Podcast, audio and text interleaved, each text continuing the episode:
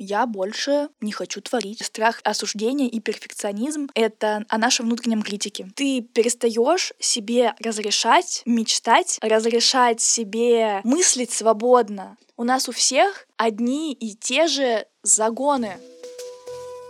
Всем привет! Меня зовут Алина, и это мой подкаст «Давай бояться вместе».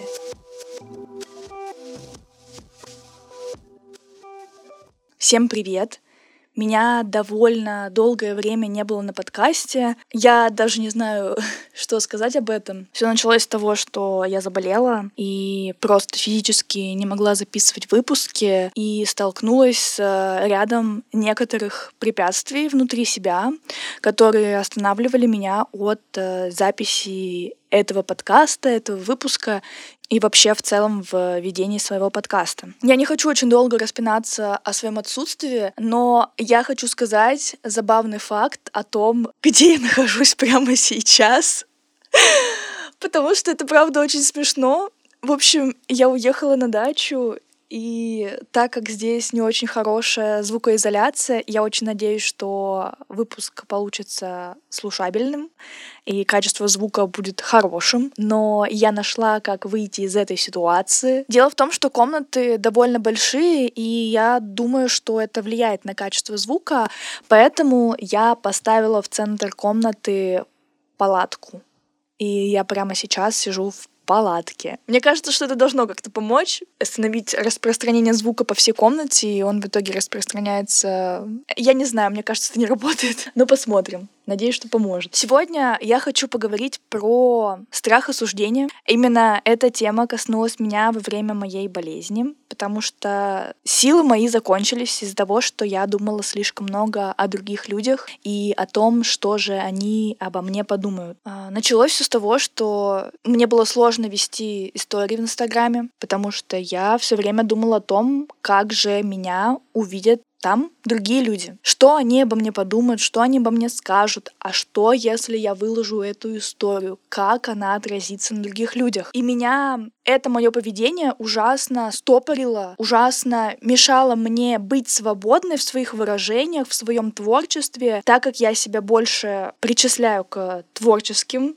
людям, художникам. Для меня важно иметь свободу делать так, как хочется внутри. Я все время задавала вопросы, а как же меня видят сейчас другие. Настолько сильно меня это вгоняло в стресс, что я просто взяла и заболела. Моя болезнь помогла мне вычленить очень интересную мысль, что я реально боюсь проявляться, я реально боюсь заявлять о себе, потому что я боюсь, что обо мне скажут другие люди. А что, если я скажу, что я теперь художница, а я же не умею рисовать? Я же даже нигде не училась. Что же обо мне подумает э, другой человек, который отучился в художественном вузе? Он художник, я художник, но я-то нигде не училась о боже! И мне реально настолько глупые мысли приходили в голову, останавливали бесконечно меня. И я не могла двигаться из-за этого дальше. В этот момент я ужасно корила себя за любое действие. Я ловила лютый кринж с того, что я делаю, с того, что я проявляюсь так, как хочу, потому что в голове был все время взгляд, будто бы меня и моих действий со стороны. То есть на свои действия я смотрела глазами других людей. А, если я выгляжу как-то глупо, опять же, это же все оценочное суждение. Нет какого-то стандарта, что тебе нужно делать, чтобы выглядеть глупо.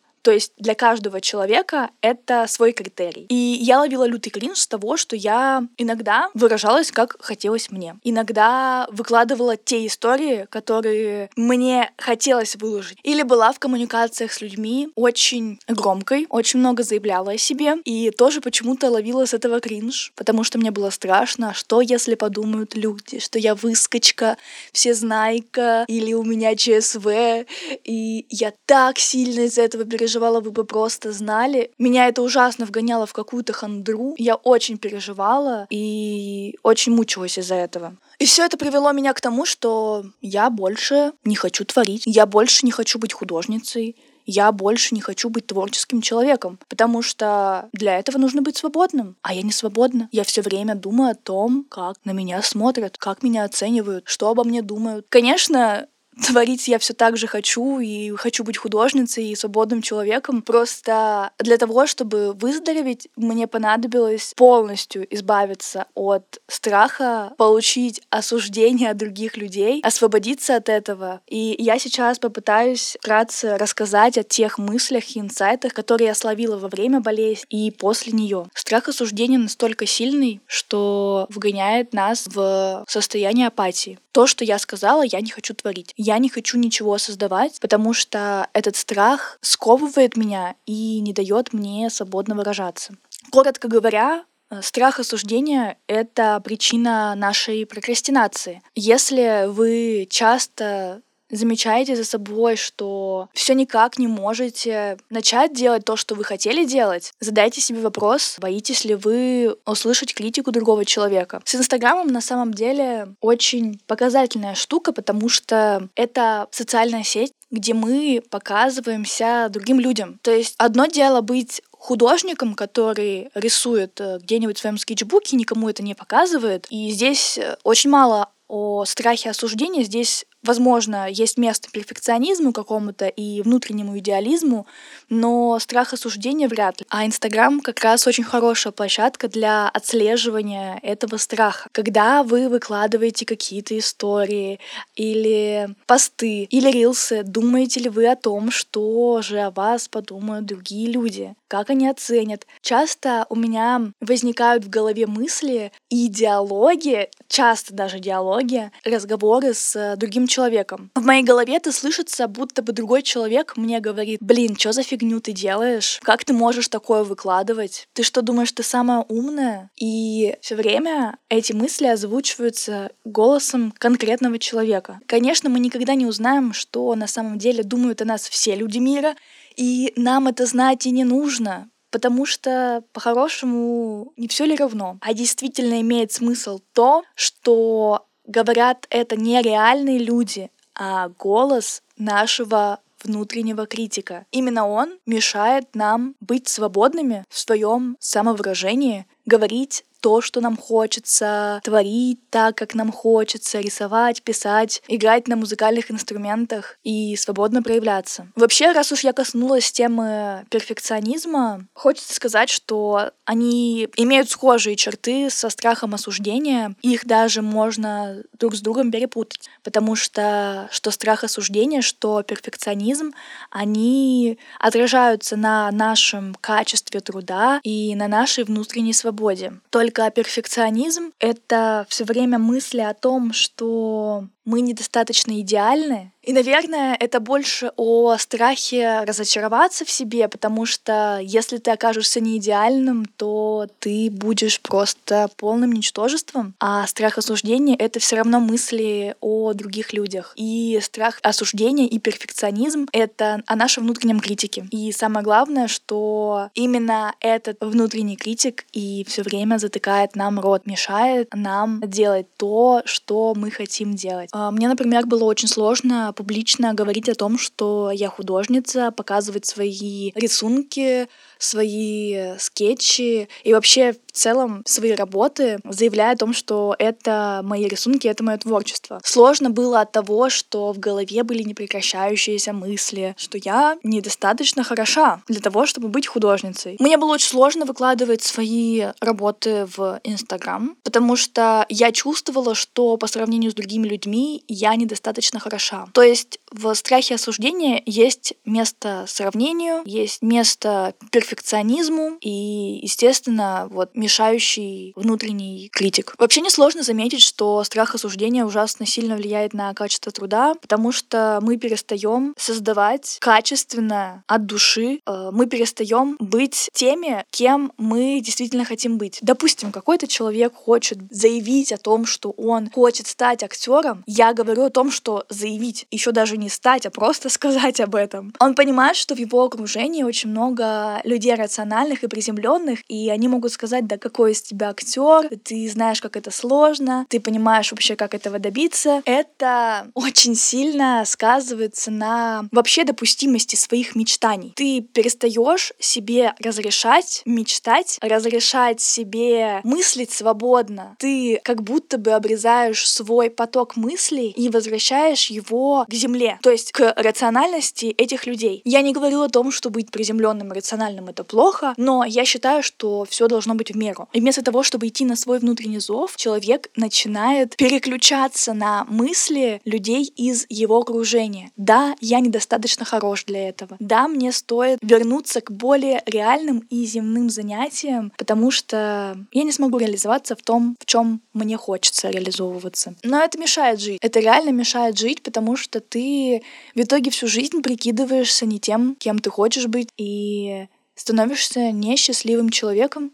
Чем больше ты думаешь о других людях, тем меньше ты думаешь о себе. И мне кажется, это довольно естественно, но то, что менее естественно, это ты начинаешь не хотеть делать то, что ты любишь, из-за страха быть осужденным. Ты чувствуешь вот эту вот скованность в своих действиях, ты не хочешь их делать, и автоматически ты уже даже не думаешь о том, что тебе скажут другие люди. Просто у тебя в голове начинает появляться такая связка. А, я делаю то, что хочу, люди меня другие осуждают, а, мне становится плохо, и ты вычленяешь именно вот а, первое и последний пункт. То есть я делаю, что хочу, и мне плохо от этого. Мы как будто бы убираем от этого э, середину, центрально причину вообще, почему нам плохо, потому что мы думаем о других людях больше, чем думаем о себе. То есть думаем о мнении других людей больше, чем о мнении своего внутреннего голоса. Я как-то рисовала картину в технике Mixed Media.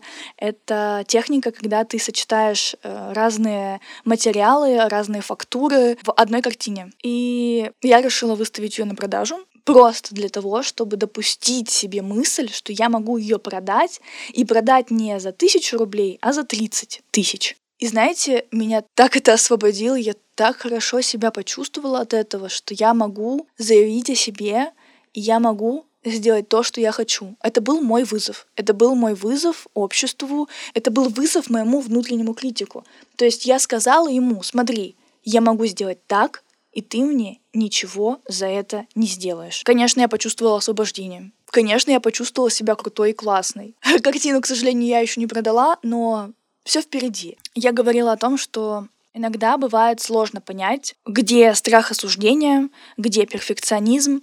И я хочу просто рассказать про свои такие некие лайфхаки, как э, можно распознать, что сейчас именно страх осуждения.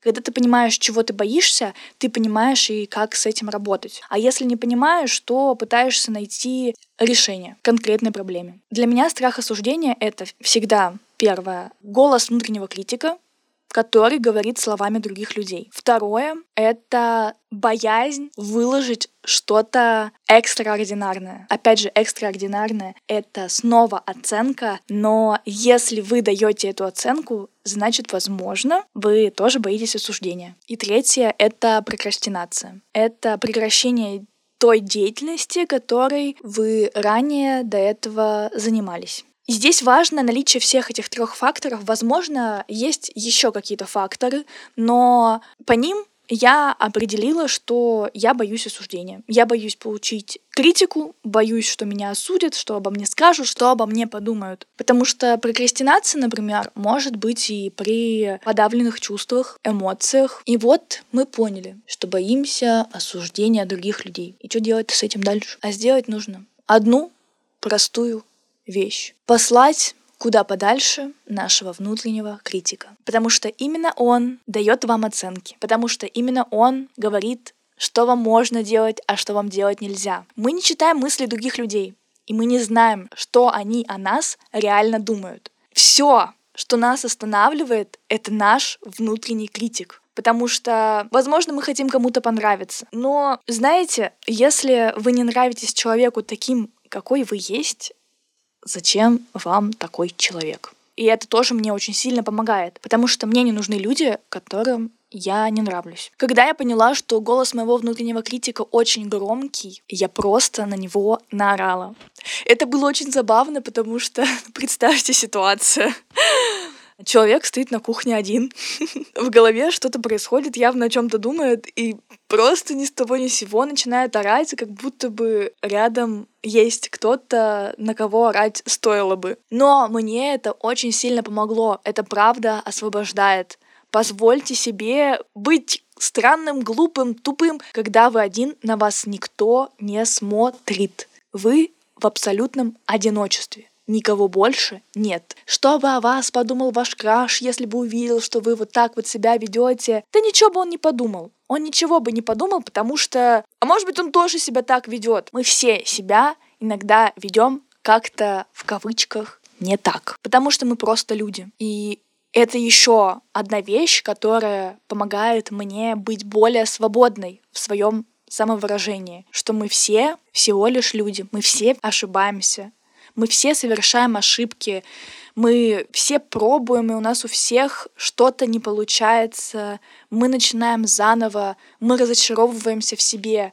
У нас у всех одни и те же загоны. Просто дальше есть выбор либо с этим что-то делать, либо оставить все как есть. Поэтому после того, как послушайте этот мой выпуск и поймете, что вы тоже боитесь осуждения, возьмите и наорите на своего внутреннего критика. Он затыкает вам рот, заткните его. Он говорит вам, что так делать нельзя. Скажите ему, а какого хера ты вообще мне говоришь, что мне делать что-то нельзя? Может быть, это тебе нельзя говорить мне, что мне что-то нельзя. И вы почувствуете, как вам полегчает. Вы освободитесь от мнения других людей, просто проработав отношения с этим внутренним критиком. Он перестанет вас осуждать. Он перестанет вас осуждать тогда, когда поймет, что вы сильнее, когда поймет, что ваша внутренняя сила, ваша творческая энергия сильнее, чем его слова о вас. На этом я хочу подвести выпуск к концу. Я надеюсь, что он как-то поможет вам справиться со страхом осуждения и поможет быть более свободными в своем творчестве и в своем самовыражении.